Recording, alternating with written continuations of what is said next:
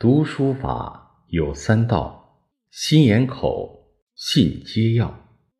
There are methods to study correctly.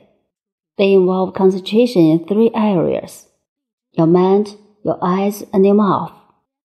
To believe in what you read is equally important. 在读书学习中，要看在眼中，读在口中，记在心中。注意掌握科学的方式方法，树立信心和信念。要用心专注地了解、领悟作品的要领、精髓、内涵，再去运用。 In reading and studying, we should read with our eyes and mouth and remember with our heart. We should study in scientific methods and build up our confidence and belief. It is necessary to understand and comprehend the essentials, essence, and connotation of the works attentively and then apply them. 书有两种，一是有字的，二是无字的。如果把人比作一本书，阅人就是与人相处，同样要掌握好方式方法，用心真诚待人，用眼睛多看他人的优点，少看他人的缺点，不要传播流言蜚语及负能量的言论，要学会赞美他人，注重心与心的交流，学会透过现象看本质。 There are two kinds of books one with words, the other without words. If people are compared to a book, reading people means getting along with people, and we must also treat people appropriately and sincerely.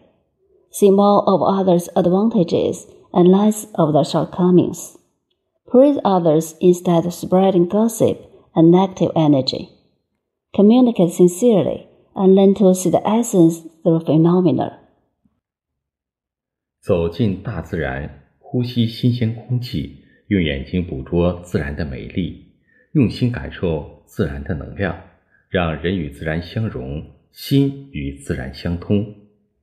We should enter nature, breathe fresh air, catch the beauty of nature with our eyes, feel the energy of nature with the heart, so that people will blend with nature and the heart will integrate with nature.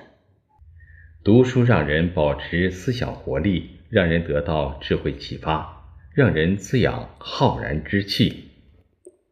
Reading keeps our mind alive, inspires our wisdom, and nourishes our noble spirit.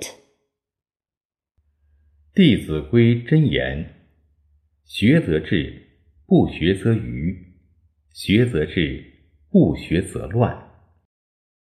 Precepts of 弟子规 People become wise by learning, but become dull by stop learning. People become organized by learning, but become disordered by stopping learning.